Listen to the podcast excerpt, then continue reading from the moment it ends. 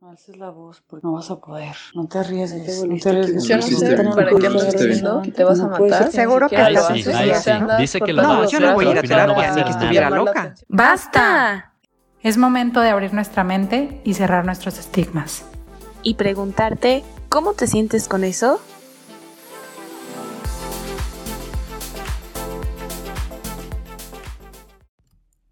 Hola, bienvenidos a ¿Y cómo te sientes con eso? El podcast donde buscamos crear este espacio de diálogo para cuestionarnos ciertos temas de salud mental. Mi nombre es Andrea Castellanos y el día de hoy me acompañan Lorena Álvarez, Juan Pablo Delgado y nuestro invitado especial Andrés. Hola a todos, bienvenidos y gracias por estar aquí en un episodio más de ¿Y cómo te sientes con eso? Es ya el episodio 10 de la tercera temporada de que estemos que estamos hablando acerca del cuerpo. La verdad hemos tenido un recorrido interesante al hablar de todos estos temas y nos emociona mucho eh, tener aquí el día de hoy a un invitado que nos pueda hablar desde esta otra perspectiva que a veces se nos olvida al hablar de los trastornos de conducta alimentaria. Muchas veces creemos que estos trastornos o estos síntomas solo los presentan las mujeres porque creemos que somos eh, a las que más se nos exige como de parte de la sociedad el tener cierta imagen, el cumplir con ciertos estándares, pero no es así. Y el día de hoy nuestro invitado especial Andrés viene a contarnos desde su experiencia cómo también a los hombres se les exige ciertas, eh, ciertos estándares, cumplir con ciertas mm, ideas impuestas por la sociedad que también pueden llegar a repercutir en su salud mental. Entonces, pues agradecemos que haya aceptado nuestra invitación el día de hoy, Andrés, para contarnos acerca de, cómo eh, también los hombres tienen TCA. Sí, justamente. Muchísimas gracias Andrés por tu compañía y por todo lo que vas a aportar en este episodio. Ah, hoy me tocó ser el maestro de ceremonias de este episodio, así que espero te guste esta pequeña introducción que diseñamos para ti.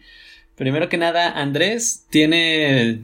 eh, la- Andrés, la persona que nos acompaña hoy, tiene 26 años y nos comenta que esta experiencia que nos va a compartir a lo largo de, de este episodio le cambia la perspectiva sobre muchas cosas al punto en el que le inspiró para convertirse en licenciado en nutrición y poder ayudar a las personas a mejorar su relación con su cuerpo, con su alimentación y, si es posible, pues con todo lo que le rodea para que para que siempre se mantenga como en un punto estable toda, toda esta parte, en un punto equilibrado, da todos estos aspectos que incluye a la persona.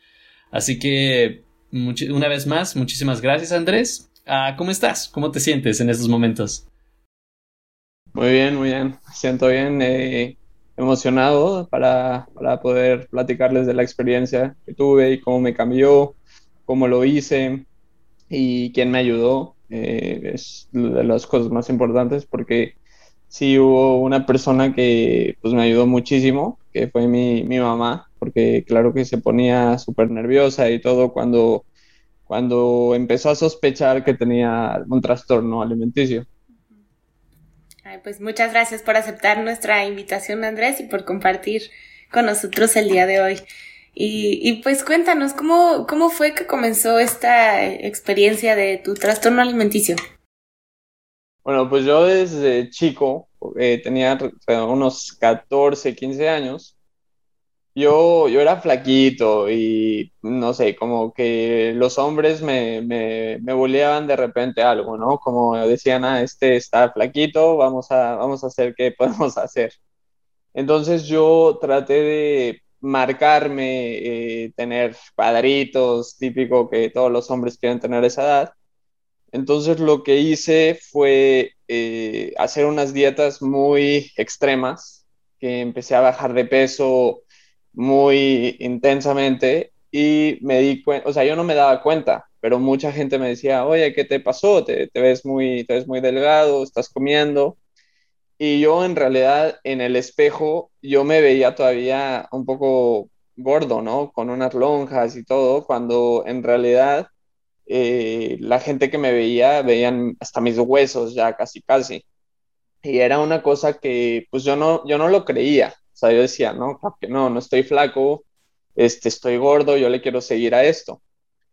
Entonces mi mamá eh, pues empezó a hablar conmigo y todo y no le hice caso, ¿no? Yo dije, no, yo, yo voy a tener mis cuadros, le voy a, eh, voy a hacer dietas, pero ya, ya estaba como 15, 20 kilos de, de lo que debería de estar. Entonces mi mamá me llevó a doctores, psicólogos, eh, y un doctor me dijo, eh, si de plano sigues así, te, vamos a tener que internar, o sea, a ese, a ese extremo. Entonces, pues no sé, como que mi cerebro captó algo y empecé a, a comer mejor, empecé a entrenar. Este, yo, yo jugué tenis toda mi vida. Entonces, mi coach me, me cambió la vida, mi mamá, mi papá este, y mis amigos. Incluso mi mamá se asustó tanto. Ah, bueno, eh, los doctores me mandaban pastillas para subir de peso, para controlar como el cerebro, que no hagas eh, tarudeces, ¿no? Pero yo eh, tiraba las pastillas. De, de dije, yo ya no quiero estas pastillas, yo quiero hacerlo natural. Y mi mamá me cachó una vez eh, ya casi, o sea, como que se, se quiso rendir, ¿no? Cuando se enteró de todo eso. Pero eh, yo creo que entre el psicólogo y mi mamá fue lo que me, me ayudó esto, porque mi mamá se, le dijo hasta a mis compañeros eh, de la escuela que coma bien el lonche, que no tire comida, que se tomen las pastillas, porfa, chécalo. Y una vez, no sé, tiré la comida o una cosa así fue, y una amiga eh, me vio y le dijo a mi mamá. Entonces, mi mamá me puso una regañada cañona, yo no tenía idea que me estaban viendo, y pues desde ahí empecé a cambiar eh, la perspectiva, ¿no? Empecé a comer bien, empecé a tener proteínas, eh, luego tuve cursos de como biología, entonces te, cambia la, la, realidad, ¿no? En eso. Entonces, sí fue, fue muy difícil ser em, anoréxico. Este, es un trastorno muy feo que, que es muy difícil que alguien te ayude, pero si tú dispones que alguien se ofrezca a hacer todo lo posible para ayudarte, yo lo recomiendo 100% porque puede, puede ser muy grave esto. Oye, ¿consideras que entonces fueron como los comentarios de que te hacían tus compañeros que te hicieron como comenzar con estas conductas? Bueno, eh, yo creo que fue, ah, como tú comenté, yo antes eh, con hombres eh, eran más grandes y todo, entonces era como más bulleado que otros, ¿no? Entonces, eh, en realidad fue por eso que empecé con todo esto, que como que yo me quería poner grande, defenderme y todo, y fue totalmente lo opuesto. O sea, en vez de, de marcarme, pues estaba casi perdiendo el doble de peso que debería estar, este, ya se me notaban huesos, ya estaba muy, muy extrema la cosa. Oye Andrés, y mencionas que al principio como que tú no te dabas cuenta, que tú te veías inclusive como con lonjitas y así en el espejo. ¿En algún punto te viste realmente como estabas? Porque dices como que mi cerebro captó, ¿no? Que me iban a internar. Pero en ese captar, ¿te viste cuenta, o sea, te percibiste ya como realmente te percibían otros? En fotos. En fotos fue como, como me di cuenta porque, eh, o sea, físicamente al instante, no, no, no ves eso, o sea, te ves, te ves gordo, ¿no? No te ves flaco como toda la gente dice, pero al momento que vas cambiando, vas viendo fotos, mi mamá tomaba fotos, porque ya te digo, estaba asustadísima, y viendo fotos fue el donde me cambió el switch, o sea, dije, wow, sí estaba muy flaco. Qué fuerte. ¿Y fue como en ese mismo momento o ya años después o meses después que en las fotos pudiste ver esta diferencia? Fíjate que sí fue años. O sea, sí, esto no es de un día para el otro. O sea, sí te puede cambiar en meses, pero yo lo que me di cuenta así mucho, porque empecé a entrenar al gimnasio, empecé a comer bien, empecé a tener un personal trainer que me ayudó muchísimo eh, lo noté como, como al año, casi un año y medio, porque ya, ya cargaba más peso, tenía más condición en todo, sabía cómo comer, este, y sobre todo combinar los alimentos eh, de forma correcta. Claro que como decimos aquí no hay alimentos malos, yo creo que tú has de saber eso, tomando en cuenta que te enfocas en nutrición, ¿no? Que luego les ponemos este peso moral a los alimentos de que es bueno, es malo, cuando en realidad, como decíamos en otro capítulo, hay alimentos que te nutren y hay alimentos que saben rico al paladar y no debería haber una prohibición ante cualquiera de, de este grupo. Claro, claro. No, y eh, bueno, yo como nutrólogo les digo que todo es bueno eh, siempre y cuando no, no, haya exceso y también cómo saber combinar los alimentos es, es bueno. Eso ya es más como bioquímica que nutrición, pero es, es muy interesante cómo, cómo saber cómo combinar alimentos también. Sí, y que ahora, ya, lo que ahora ya lo sabes y ya lo ves, pero en aquel momento pues te costaba, verlo así y tú solo, ¿cómo, ¿cómo veías los alimentos? ¿Los veías como malos? ¿Los veías como que te iban a afectar en ese camino de lo que querías llegar a hacer? Todo, o sea, yo, yo dije, todo esto me va a engordar. Yo, yo tomaba mucha agua, porque decía que el agua eh, te puede bajar de peso y no me da, o sea, no me daba hambre, era lo, lo raro, no, porque ahorita como muchísimo, o sea, como un montón. De hecho, toda la gente que me ve dice, no manches, o sea, comes muchísimo ahora. Y yo, sí, sí, sí, yo no sé cómo, cómo dejé de comer. O sea, en serio, yo no sé qué de, si es placebo o lo que sea, un cere o sea, el cerebro cambia, pero no te da hambre, o sea, te da mucha sed, tomas agua y es todo. O sea, no, no comía más de, no sé, un huevo, una tortilla al día, o sea, era, era algo, una exageración. Sí, entonces creías que la comida te iba a hacer engordar y alejarte de esa imagen que querías tener tú. Exacto. Sí, porque yo cada vez que me veía yo decía, pues no, no veo los cuadritos, no veo músculos, entonces vamos a seguir dejar de comer, cuando en realidad es completamente lo opuesto. Entonces, sí, sí fue muy, muy, muy extraño la, la sensación pero ahorita eh, le agradezco a todos los que me ayudaron de, que pude salir adelante y no, no, me tuvieron que internar ni nada, nada extremo. Oye Andrés, y una duda, ¿de dónde crees que viene esta idea tuya de creer que, o sea, que te engordaba y que tenías que seguir cierto régimen o alimentarte o no alimentarte para lograr esa imagen? ¿Fue algo que leíste, algo que simplemente tú creías, desinformación? ¿Tú qué consideras que fue? Yo digo que la realidad, eh, más que nada, yo, yo me imagino que fue la televisión. Este, muchos atletas que, que yo veía marcadísimos y veía las dietas, pero la verdad no, pues no investigué bien, o sea, investigué nada más así rápido y vi que las dietas no eran muy buenas, cuando en realidad son extremadamente buenas para tener una condición y aguantar el nivel de los atletas. Entonces fue la televisión, fue como los atletas eh, cuando hacían comerciales o cosas así de come sano, cuando pues, nada más te dan proteína, no comes azúcar ni nada, pero yo me fui más, más allá, más allá de lo extremo.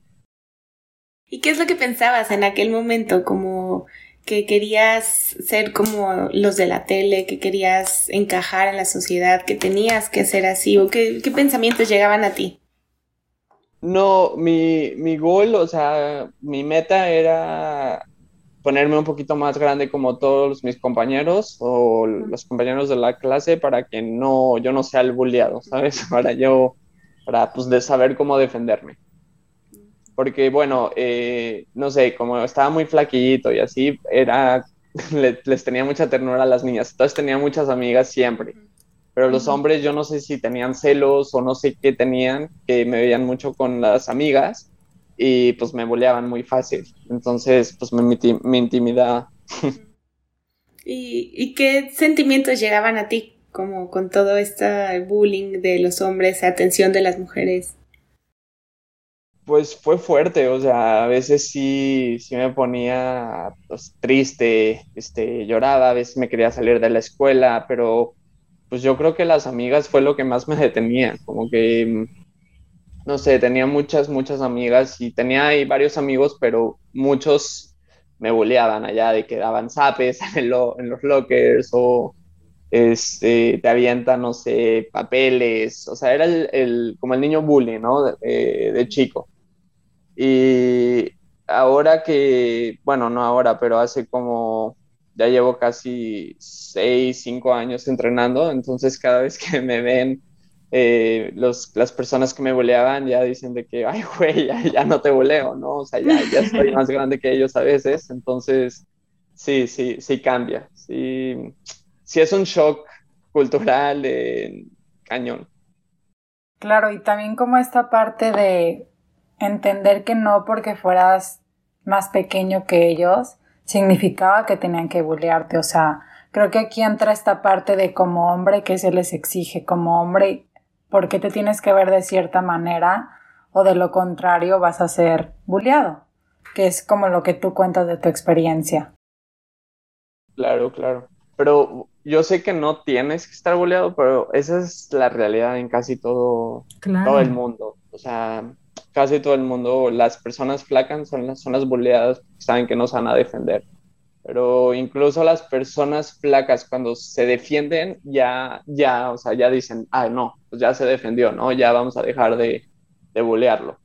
Pero la gente que se deja, em, pues le van a seguir. Es, es una tristeza, pero es la realidad, en mi opinión. Sí, la verdad es que sí es una realidad que si no cumples con cierto parámetro, en este caso mencionando a los hombres, pues eres objeto de burla y a veces qué difícil es, ¿no? Por miedo o por ciertas ideas que tienes, poner un alto, porque tú dices, bueno, si te defiendes, tal vez se detienen, pero hay tantas personas que tienen miedo a, y si me defiendo me irá peor.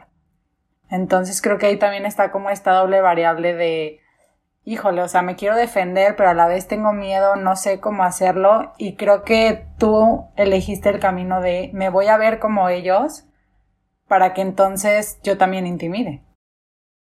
Claro, sí, no, es, exactamente eso lo que, lo que yo quería a esa edad. O sea, yo, ya no quería ser el flaquito, el chiquito, eh, yo quería estar como, como ellos, ¿sabes? Eh, oye Andrés, algo que a mí se me, se me quedó muchísimo fue que mencionaste como estos momentos en los que como que te llegaba un shock de, ah, en verdad está, está ocurriendo algo importante a lo que le tengo que prestar atención. Uh, yo ahorita como en una redacción así rápida los nombré como como si te llegara de golpe todas estas sensaciones o todas estas cosas que deberían ser diferentes o que deberías estar haciendo diferentes en ciertos momentos. ¿Dirías que fue un solo momento que te llegó así que, que te hizo clic para para tomar un camino diferente, como para aceptar todas las recomendaciones que te estaban haciendo las personas que, te quieren en esos momentos? O, fueron varios pequeños clics que te fueron encaminando un pasito cada vez más hacia toda esta conversión? Fíjate que fue uno, o sea, fue uno y fue el momento que el doctor eh, me dijo, o sea, casi, casi me, me la puso a malas. Me dijo, si no le echas ganas, te vamos a internar. Y yo creo que ese fue el, el, el cambio así en mi cerebro que dijo, no, o sea, tan fácil la tienes ahorita, come bien, entrena y no te interna, porque si no, esto puede ser más grave, porque conocí a una amiga antes que ella sí la tuvieron que internar y entonces yo creo que eso fue como, como el shock así de cambia, ¿no? O sea, fue al instante, una cosa rarísima, pero desde que el doctor me dijo eso, cambié todo. Dieta, eh, me puse a buscar gimnasios, eh, fue algo increíble, pero sí, fue así. ¿Cuánto tiempo llevabas ya como en intentando recuperarte? O sea, ¿cuánto tiempo duré como anoréxico? ¿O al revés? No, sí, o sea, ¿cuánto tiempo duraste con estas conductas y desde que empezaron como a tu mamá a llevarte al doctor hasta que ya te cayó el 20, cuánto pasó más o menos? Yo creo que más o menos como medio año, un poquito, un poquito más. Este, pero no pasó el año porque mi mamá como que mi mamá, mi hermana, mi papá se dieron cuenta de todo, porque te digo, hasta tiraba las pastillas, la comida y todo, y un día me cacharon. Entonces, desde ahí me dijeron, no, vamos al doctor, vamos al psicólogo, vamos a alguien que te ayude. pero en realidad el, shock así que fue lo mío fue el doctor cuando me dijo eso. Oye Andrés, y en esta parte de recuperación que dices que cambiaste dieta, que empezaste a hacer ejercicio, pasa que muchas veces, por ejemplo, nuestra invitada pasada, otras personas que conocemos, les cuesta como ingerir los alimentos y quitarles este juicio moral que hay. ¿Para ti fue así o pudiste entrar de lleno en tu dieta? Fíjate que no, eh, fue, fue muy sencillo para mí. Yo creo que porque no llegué al extremo de, de anorexia, o sea, 100%, eran como más como síntomas. Y no, no, no batallé. Eh, gracias a Dios no, estuvo, estuvo fácil recuperarme. Bueno, en comillas, ¿no? Pero sí, no, no batallaba. ¿Y crees que tiene mucho que ver con que tuviste una red de apoyo importante? Sí, sí, sí, sí, 100%. Sin, sin el apoyo del doctor, de mis padres, de mi hermana, de mis amigos y del personal trainer, no, no lo pudiera hacer solo y igual y hasta no me doy cuenta de lo que estoy pasando. O sea, porque yo seguía y seguía y seguía y me pesaban mis padres y, o sea, cada vez era kilos menos, menos, menos y yo no, yo no veía eso. Entonces, sin la ayuda de todos ellos, no, no uno no puede salir adelante solo. Siempre es bueno psicólogos, doctores, familia, amigos, cualquier apoyo es bueno. Oye, me imagino que también no fue fácil aceptar el apoyo al principio, ¿no? Que te dijera tu mamá, ah, ya vamos al psicólogo. Fue como, no, pues ¿por qué? ¿Qué tengo? Ajá. Sí, 100%, sí, sí le decía como, no, o sea, porque al psicólogo, ¿qué, ¿qué me va a hacer ellos? O sea, ellos no me van a hacer los cuadritos, ni los doctores, ni nada. Entonces, yo, yo seguía negando y negando, pero pues me llevaron casi, casi a fuerza, pero agradezco mucho que hayan hecho eso. Ahora se agradece. sí, sí, sí, sí. y así como mm, así como pudo haber sido como un efecto dominó el que te llevó a, a cierto punto a, tener este episodio de anorexia, ¿cuál dirías que fue como el efecto dominó que te ayudó como a salir de esta? Es decir, como a partir como de qué momento ya te diste cuenta de, hey, creo que ya estoy logrando algo en progreso hacia sentirme mejor en todo sentido, como al bienestar mayor. Eh, yo creo que estéticamente, más que nada, mucha gente me decía, órale, te ves muy bien, este, ya veo unos musculillos ahí y ya me sentía mejor en el espejo, en el gimnasio cargaba más peso. Entonces, estéticamente fue cuando me di cuenta primero y luego ya como de salud. Ya no me enfermaba tanto, traía vitaminas, traía minerales, traía, o sea, los nutrientes que son requeridos para un cuerpo para tener buena salud pero como me di cuenta principal fue más que nada estética. Oye Andrés, ¿y no crees que a veces parece, bueno, yo así lo veo, del lado de acá como mujeres, que nos venden esta idea de que encuentra el cuerpo perfecto en 30 días, logra tu cuerpo para estar en el en verano con tu bikini perfecto, pero cuando realmente empiezas a investigar, indagar en esta vida saludable, te das cuenta que es como todo, ¿no? Son hábitos, es un día a la vez y es un trabajo no de meses, de años, el construir el cuerpo que quieres. Y que tal vez siento que eso fue lo que pasó contigo, ¿no? Como ver tal vez que los atletas lo hacían de cierta manera sin que se explicara cómo, que tú decías, ah, bueno, pues hago esto y listo, cuando realmente son tantos factores que tienen que ver. Sí, sí, no, claro, 100%. Em, en realidad, o sea, esto como dices, no es de un día para el otro ni de un mes, o sea, son años. Eh, son años de trabajo, años de paciencia, años de fuerza de voluntad.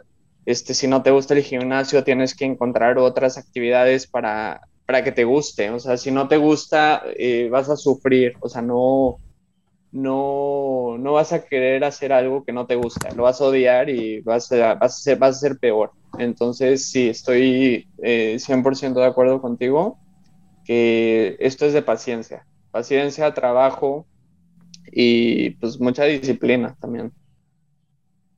Claro, sí, es que yo creo que eso afecta mucho como a las personas en general, digo, como que nunca la había visto desde esta parte de los hombres, pero el que te hagan creer que puedes tener tu músculo en uno o dos meses cuando realmente es construir la fuerza, definir ciertas dietas para tener, bueno, más que dietas como cierta alimentación para que se pegue el músculo, luego para que hagas músculo y como tú dices, es mucha disciplina, fuerza de voluntad y encontrar algo que te apasione, porque no todo el mundo le va a gustar cargar peso, otros les va a gustar el box, otros les va a gustar correr.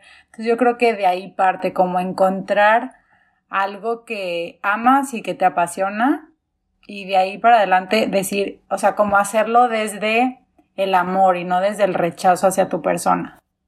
Claro, sí, sí, sí.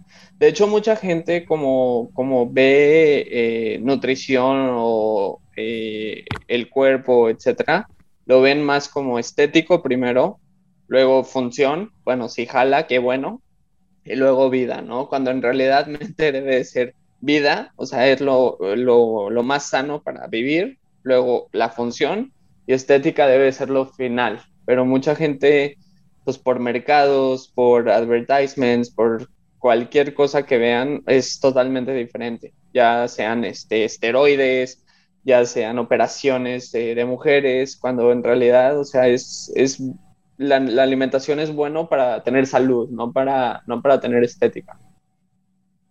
Entonces, sí.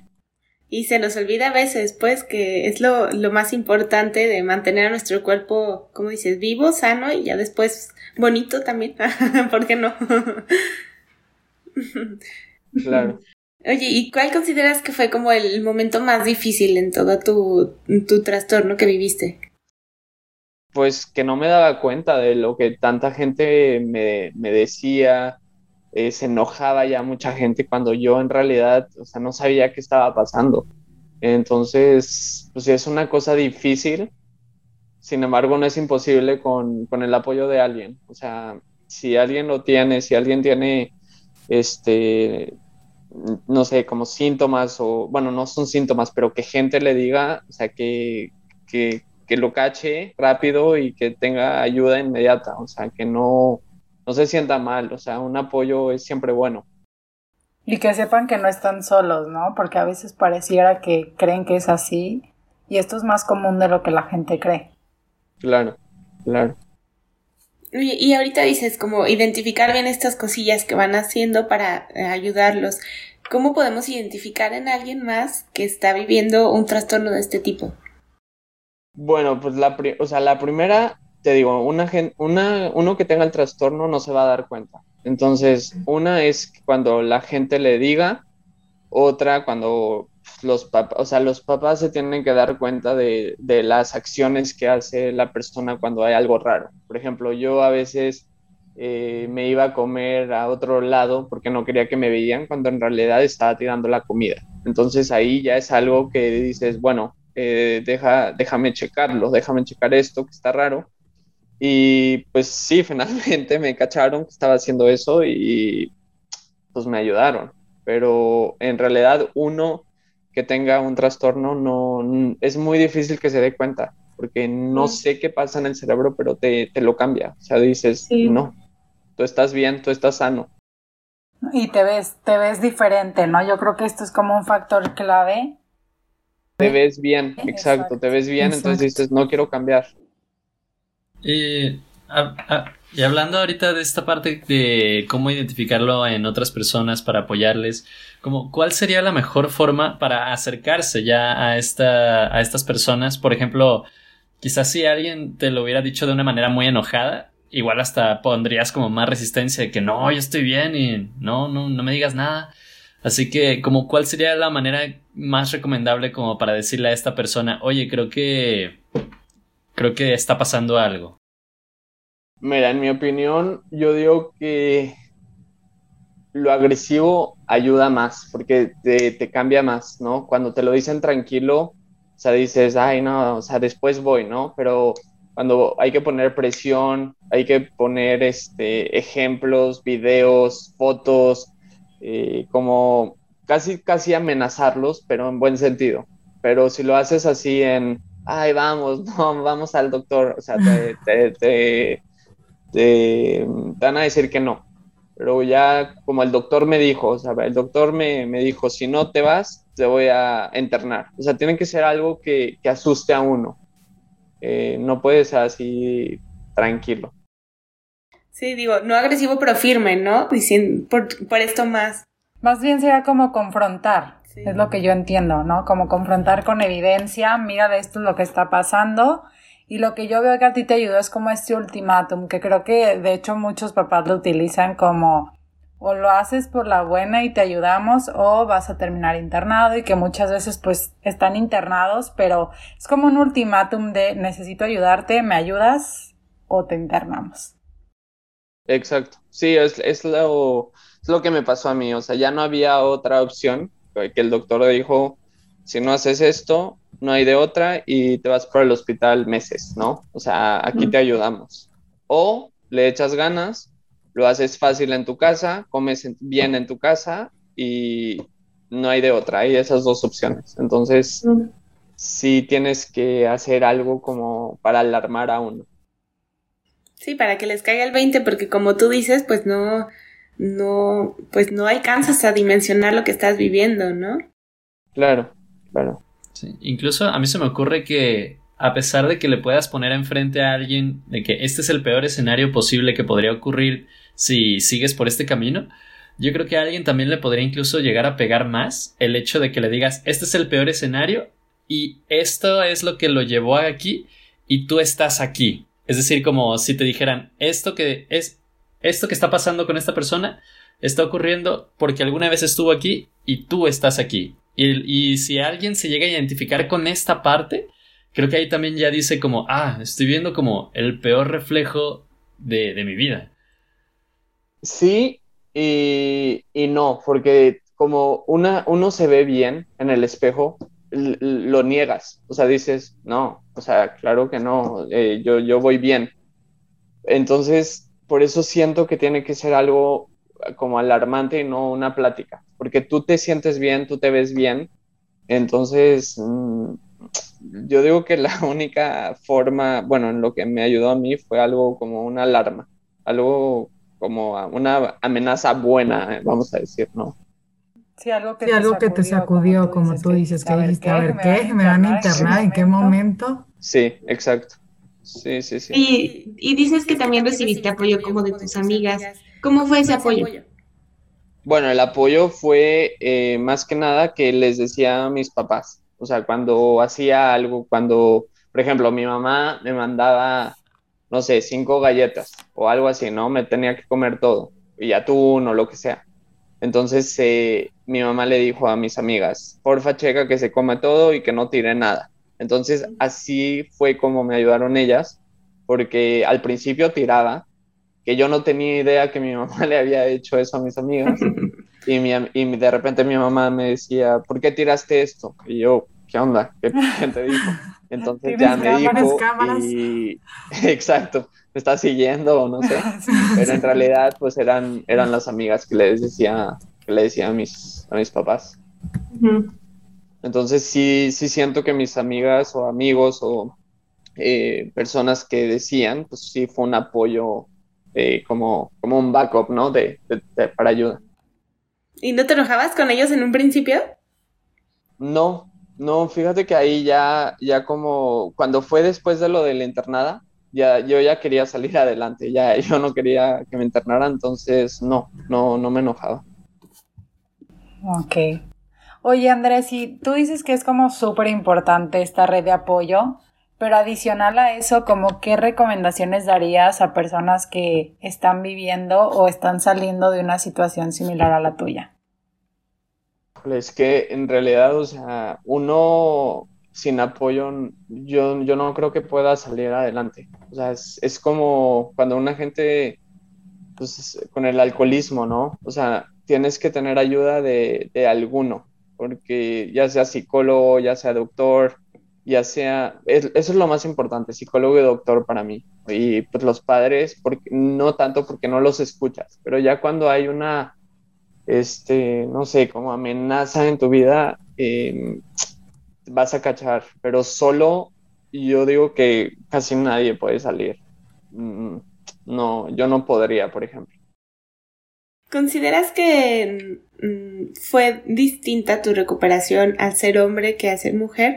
Me explico, a veces las mujeres como reciben cierto estigma de decir, ay, ya tiene un trastorno de conducta alimentaria, la etiquetan como en cierto lugar y a los hombres como que no los toman en cuenta o no toman en serio pues que es también un trastorno de conducta alimentaria. ¿Cómo lo viviste tú o cómo consideras que se diferencia de, de un género al otro? No, pues yo digo, o sea, es lo mismo. Finalmente es, es peligroso para los dos, ya sea mujer o hombre. Esto puede ser extremo, incluso pues, te puede llegar hasta muerte, ¿no? Porque no tienes nutrientes, no tienes, o sea, algo que, que soporte a tu cuerpo. Entonces, mujeres, hombres, es, afecta igual. O sea, no, no solo a las mujeres le va a afectar, a todos, a todos, para todos es malo. Y llegabas a recibir comentarios como de, ay, pero, pero tú eres hombre, ¿tú por qué tienes ese trastorno? ¿Tú por qué tienes anorexia? Fíjate que, o sea, mucha gente no sabía. O sea, era, era más como entre casa, ¿no? Mis papás, mis amigas, pero no, nadie me dijo, ¿por qué tienes esto? No, no, no tuve que, que pasar por esas preguntas. Sí, preguntas incómodas que a veces la gente hubiera hecho, ¿no? Sí, yo creo que sí hubiera reaccionado como, como agresivo ahí, pero no, tuve que pasar por ahí. Y tampoco tuviste como este tipo de comentarios de, por ejemplo, ah, ah, bueno, tú que tienes este trastorno, pues nada más come bien y ya, ¿no? Ah, sí, claro, muchísimo. Sí, muchísimo. Y no, pues no es fácil, o sea, ojalá sea así tan fácil, pero, pero no, no, o sea, es fácil cuando tienes ayuda, cuando te, alguien te cambia el chip, pero solo, pues no, no es fácil. Como, como dicen todos, no es, no es de días, o sea, esto puede ser de años. Sí, ahora sí que nos queda súper claro con el testimonio de Andrés que realmente una red de apoyo es súper importante y un pilar para salir adelante en este tipo de situaciones. Y ahora Andrés, que estás como del otro lado de, la balanza, ¿cómo consideras tú que tú como hombre vives las exigencias de tener cierto físico o de verte de cierta manera? Porque creo que son muy diferentes para mujeres que para hombres, pero ¿cómo las vives tú? ¿Cómo? ¿A qué te refieres con eso? Por ejemplo, yo siento que desde mi punto de vista como mujer tienes que verte esbelta, este 90, 60, 90 del que tanto se habla, que tienes que tener cara perfecta, etcétera. Como hombre, ¿cómo es? Sí, pues como hombre, claro que, quieres ser el fuerte, ¿no? O sea, quieres ser el fuerte de los amigos. Eh, pues a las mujeres, o sea, es atractivo tener un hombre fuerte, alto. Entonces, pues sí, claro que, la estética eh, enfoca mucho, cuando en realidad no debe de ser. O sea, lo primero es, es la función, la vida de, de cómo jala todo, pero pues mucha gente lo ve al revés, ¿no? Incluso yo lo veía al revés y, ahorita lo veo al revés también, o sea, claro que la estética a todos les importa y pues la característica principal es tener la fuerza, ¿no? Entonces, claro. Sí, como este cuerpo de triángulo invertido, de una espalda ancha, musculoso, parece que fuera como el estereotipo de los hombres, ¿no? Que al que aspiran, al que quieren. Y me parece súper interesante esto que dices de que lo vemos al revés, porque inclusive creo que yo también lo veo al revés, ¿no? Primero la estética y luego el sentirte bien, etcétera. Pero está cañón porque inclusive ya ves estas cirugías de, bueno, hay personas que lo hacen por disciplina, pero luego están estos cuadritos que te ponen los cirujanos, entonces ya tienes estos resultados, porque todo lo que parece que lo quisiéramos rápido y fácil. Sí, no, pero incluso con las cirugías, o sea, vas a bajar, pero no es por vida, porque finalmente lo que te hacen es, te cortan los intestinos largos, cuando en realidad es para que no te llenes, pero si tú no cambias la dieta, vas a engordar. O sea, no, no es que te hagan la cirugía y ya vas a dejar de, engordar, o sea, no. Claro. Entonces, claro que sí, es, es disciplina, o sea, no, es fuerza de voluntad, claro que una vez a la semana te puedes echar tu pastel, tu brownie, lo que sea, ¿no? Pero más, o sea, es bueno comer este, balanceado, ya sea frutas, verduras, proteína, carbohidratos, grasas, pero todo debe estar balanceado. Claro, porque luego también se, se, cae mucho en esta otra idea de no, no voy a comer nada de carbohidratos ni nada de grasas y tampoco es lo, lo correcto, ¿no? Necesitas también ese tipo de, de, energía, de nutrientes en tu ser. Claro, sí, sí, eso es lo que te da energía. Sin eso, o sea, te vas a sentir todo aguado, todo eh, deprimido. Entonces, claro, tiene que ser una dieta balanceada en todo sentido. Y es que se han satanizado tanto los carbohidratos que a mí me impactan, ¿no? Como, como si fuera lo peor cuando realmente, como tú dices, es algo que te da energía, es algo que alimenta tu cuerpo y por algo se hicieron. Ok, y ahora pues, me gustaría preguntarte, Andrés, hoy que eres este licenciado en nutrición, estoy seguro de que es súper exitoso y excelentísimo. Uh, con toda esta experiencia que tienes, ¿qué, ¿qué te hubieras ¿Qué te dirías hoy en día si pudieras hablar contigo mismo de 15, 16 años?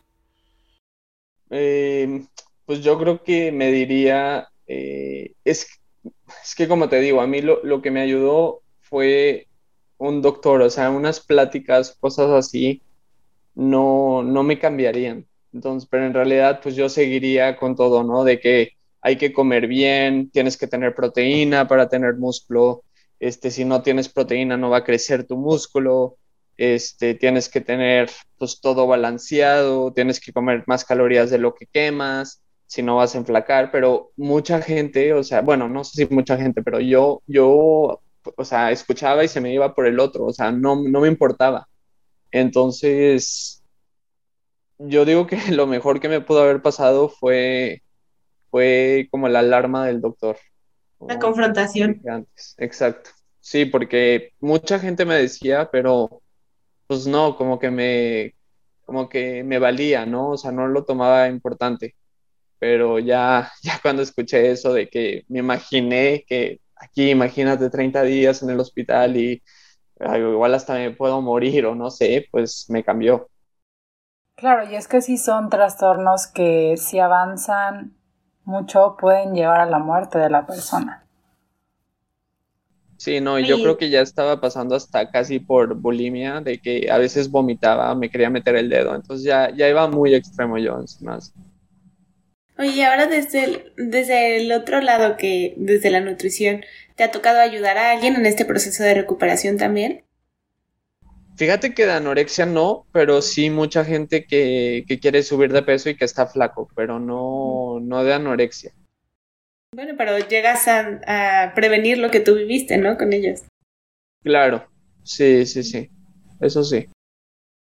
No, y es que, ¿sabes qué? Digo, yo viviéndolo desde el lado de, de una mujer, yo he estado en este aspecto de ser esa persona delgada que quiere subir y es, yo pienso que el doble de difícil que cuando quieres bajar de peso, porque tienes que meterte, o sea, como mucha comida para poderte nutrir y lograr ese músculo y subir músculo de determinada manera.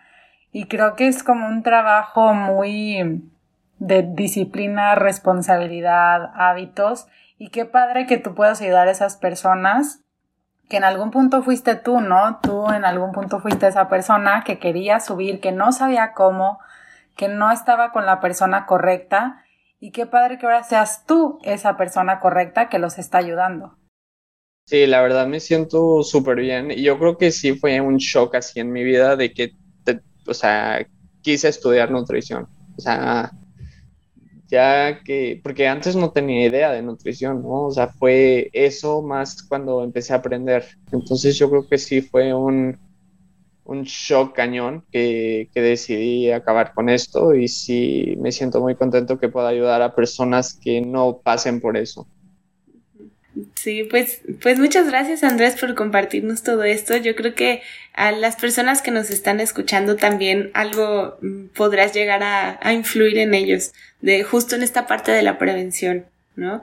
De lo que haces ya ahora como nutriólogo, de que acompañes también a personas desde esta parte y, que se puede prevenir llegar a, tal como extremo al que tú llegaste. Entonces, muchas gracias por compartir esta experiencia con nosotros el día de hoy.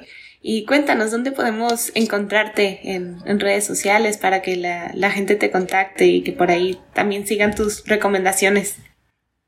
Eh, yo, yo tengo mi Instagram como Andrés Mutney e incluso también tengo mi página de Life NutriStyle, de punto SZ de, de nutrición. Ok, muy bien. Pues por ahí, este, te seguiremos y invitamos a los que nos están escuchando también a, a que te sigan para, para que por ahí también tengan como estas recomendaciones en nutrición y de cómo ver la comida desde esta perspectiva de que es necesaria, de que es nutriente, de que no es buena ni mala, como lo decíamos en otros episodios también, sino que es necesaria para vivir. Claro, sí, claro, claro. Muchas gracias pues también por la invitación. no, gracias a ti por, por aceptarla. Y los invitamos a los que nos están escuchando a que nos digan en redes eh, qué les parece esto. ¿Habían escuchado eh, de algún, algún hombre que había vivido, um, más bien, habían escuchado eh, esta experiencia de parte de un hombre, de algún trastorno de conducta alimentaria? Porque yo sé que en la sociedad se da más como, o se tiene la creencia que se da más en mujeres. ¿No? Pero que también los hombres viven trastornos de conducta alimentaria y también los pueden superar y salir adelante. Entonces, cuéntenos en redes sociales qué opinan, qué, qué conocen, qué han escuchado. Síganos por ahí, nos encuentran en arroba y cómo te sientes con eso, en Facebook e Instagram, en Twitter, arroba y cómo te sientes yo bajo. Estamos también en YouTube, en TikTok, en todos lados nos encuentran con el mismo nombre. y cuéntenos por ahí en redes ¿Y cómo, cómo se dan los trastornos de conducta alimentaria en hombres? Nos vemos. Eso estuvo genial.